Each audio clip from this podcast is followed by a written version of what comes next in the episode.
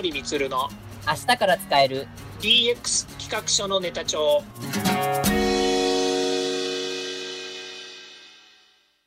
こんにちは。サートプロの近森充です。こんにちは。アシスタントの堀内隆です。この番組は IoT AI 教育事業の専門家近森充が DX デジタルトランスフォーメーションについて実際の事例を交えながら DX とは何か DX でどんな未来ができるかをご紹介します。事例をもとに実際にお客様や社内に提案する企画書に落とし込めるまでの使えるネタのネタ帳としてお届けします。よろしくお願いします。はい。今回のテーマも、えっ、ー、と、前回に引き続きまして、DX、デジタルトランスフォーメーションできた企業の未来、できなかった企業の対策としてお伝えしたいと思います。はい。今回のテーマはですね、アナログ商品とかをま開発、まあ、製造、まあ、販売をしている会社とかまあると思うんですけど、アナログ製品とかデジタルに変えれば全て良いのかなっていうところ、いわゆるデジタル化っていわゆる叫ばれているんですけど、その辺はどう思われますか？はい。まずですね、えー、確かに今までの多くの製品っていうのはアナログで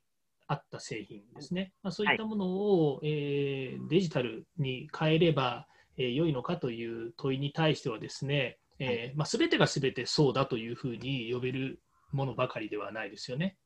なぜかというとですねあのアナログ製品の中にもですねやっぱりアナログであるがために優位性があるというものもありますし、えデジタルに変えることによって格段にですね、え機能が上がったりとか、まあ、付加価値が上がったというものはあのたくさんありまして、まあ、極端なことを言うと、アナログ製品を駆逐するぐらいデジタルの製品が多くなってきたというのは当たり前のこう話なんですよね。えで、まあ、身近なアナログ製品がデジタルになったことによってですね、えー、まあ、どんどんどんどん画期的なものになってイノベーションになった製品の一つの事例としてはですね、やっぱりスマートフォンというものがあるわけですよね。あの腕時計ってありますよね。はい、あります。えー、で、もともと時計ってアナログですよね。まあ、そうですよね。私もあの、えー、そうですね、まあ、年バレてあれですけれども、やっぱり学校にこう入学したときにですね、えー時計を買ってもらいました。当時、成功の時計を買ってもらったような気がするんですけども、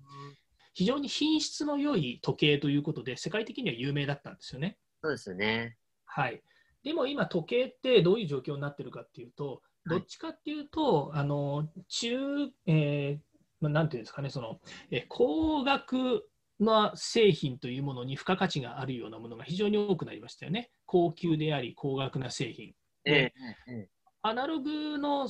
えー、時計もですね、まあ、1個100万とか、まあ、高いものだと1000万とかですね。ありますよね。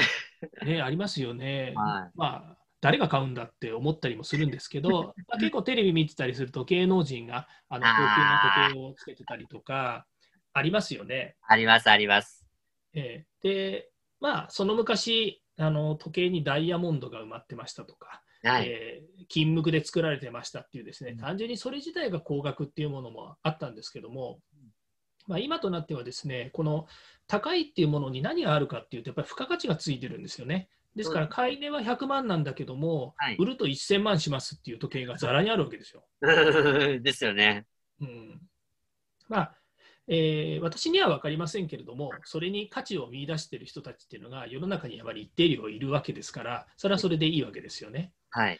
でこうデジタルができたことによってどういう変化が起こったかっていうことなんですけど、はい、まあ、これもあの、えーまあ、今から遡ることちょっと古くなっちゃうんですけどやっぱりデジタルの時計ができたんですね、まあ、アナログデジタルみたいな時計の話なんですけども、はい、でえーまあ、G-SHOCK とかですね、ああいったものも表向きアナログに見えてても裏側デジタルになっているものがあるわけですよね。あでまあ、チップが組み込まれていて、はい、でえーまあ、だんだんこう、まあ、デジタルというかですね、そういったもの、デジタルというんですかね、あのアナログデジタルのデジタルの部分がちょっとずつこう増えていって、で完全デジタルになっている時計っていうものが多いですね。あごめんなさい、今言ってる話っていうのは、えーえー、秒針が動くアナログっていうものと、はい、えー、数字が、えーとえー、なんていうんですか、えーとえー、数字がデジタルになっている話っていうのごっちゃになって私も話している部分があるんですけども、ええー、でデジタル時計っていうのがこう出てきてあアナログとデジタルっていうのはその時デジタルっていうのはこう数字で表している時計がデジタルなんだっていうふうに思ってたんですね。はい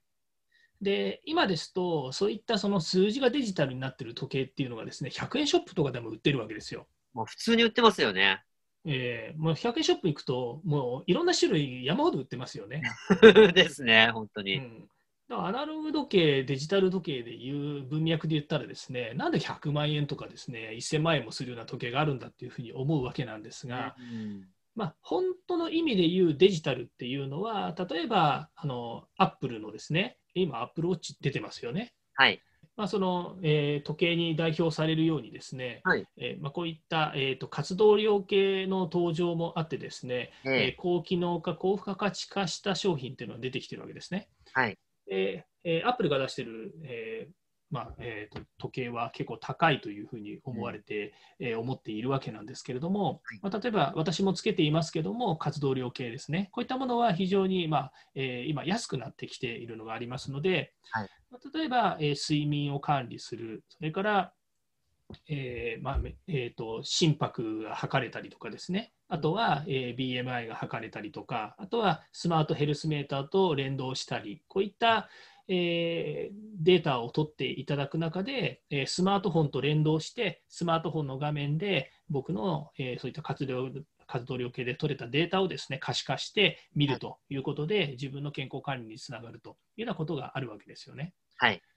でこういったものもですね、もともとそのアナログの製品だったものが、まあ、デジタルが進化していくことによって、えーデジタル化していくっていう大きな、えーまあ、イノベーションというものがある中でですね、まあ、今ですと、まあ、そういったものがデジタルトランスフォーメーションとして、えー身近な製品ということで言われているというふうに思うんですね。なるほど、そうなんですね。まあ、こはいのデジタルって、まあ、た単にその、まあ、秒針とか針がカチカチ動いてるものが、その、えっ、と、まあ、いわゆる数字表記になったっていうのが単なるデジタルじゃなく、あの、じゃあそのデジタルにして何をその解決していくかっていうところっていうのが、まあ、デジタルの本当の本質であるというところなんですよね。そうですね。ありがとうございます。では、あの、今回のあのテーマにつきましてのその企画書のネタなんですけど、まあ、はいこの、今回はその、まあ、付加価値というところがポイントになるのかなっていうところなんですけど、いかがでしょはい。えーまずデジタルで何を解決するのかっていうことが、まあ、大きな重要になってくると思うんですね。うはい。えー付加価値は何かっていうことは、まあ、それぞれの、えー場面やですね、えー問題に対する解決によってですね、いろいろまあ定義づけだったりですね、えー内容が違ってくるわけなんですけれども、はい。えーこれはデジタルにした方がいい製品、デジタルによってアナログがどんどん縮小していって、デジタルがどんどん拡大していくというようなことがですね、まあ、今までこの歴史の中ではあるわけなので、はいまあ、そういったところで、すべてがすべてデジタル化すればいいというわけではないんですけれども、ただし、えーデジタル化することによって社会的に意義のあるものということが、あの発生するということですね。ここはそうですね。やっぱり、あの、社会的意義が大きい。まあ、本当にドラスティックには問題解決になればなるほど、その辺は大きくなるのかなというふうに思いますね。そうですね。まあ、一つは先ほど言いましたようにですね、プラットフォーム化することによって、はい。えー多くの問題を解決できるような、えー措置ができるということもありますし、まあ、それをですね、えーまた、えー進化させていくとですね、えーまあ、企業によっては、えー世界的な、えー流れの中でですね、大きな、えーと取り組みが作っていけるというのもありますし、はいまあ、独占河川というですね、ちょっとあの物々しい言い方ですけども、そういった、えーまあ、企業としてですね、あの有意義のない確固たる基盤を作っていけるということもありますよね。ですよね。では、そろそろエンディングの時間になりました。今回お話ししたことが、社内社外問わず、企画提案のネタになれば嬉しいですね。DX 企画書のネタ帳は毎週水曜日を目安にヒマラヤで配信しますので毎回チェックしておきたいという方はぜひフォローをお願いいたしますまたもう少し詳しく聞きたいという方は Facebook で近森光で検索または東京都代々木にあります株式会社サートプロのホームページまでお問い合わせお願いいたしますよろしくお願いします。それではまた来週また来週。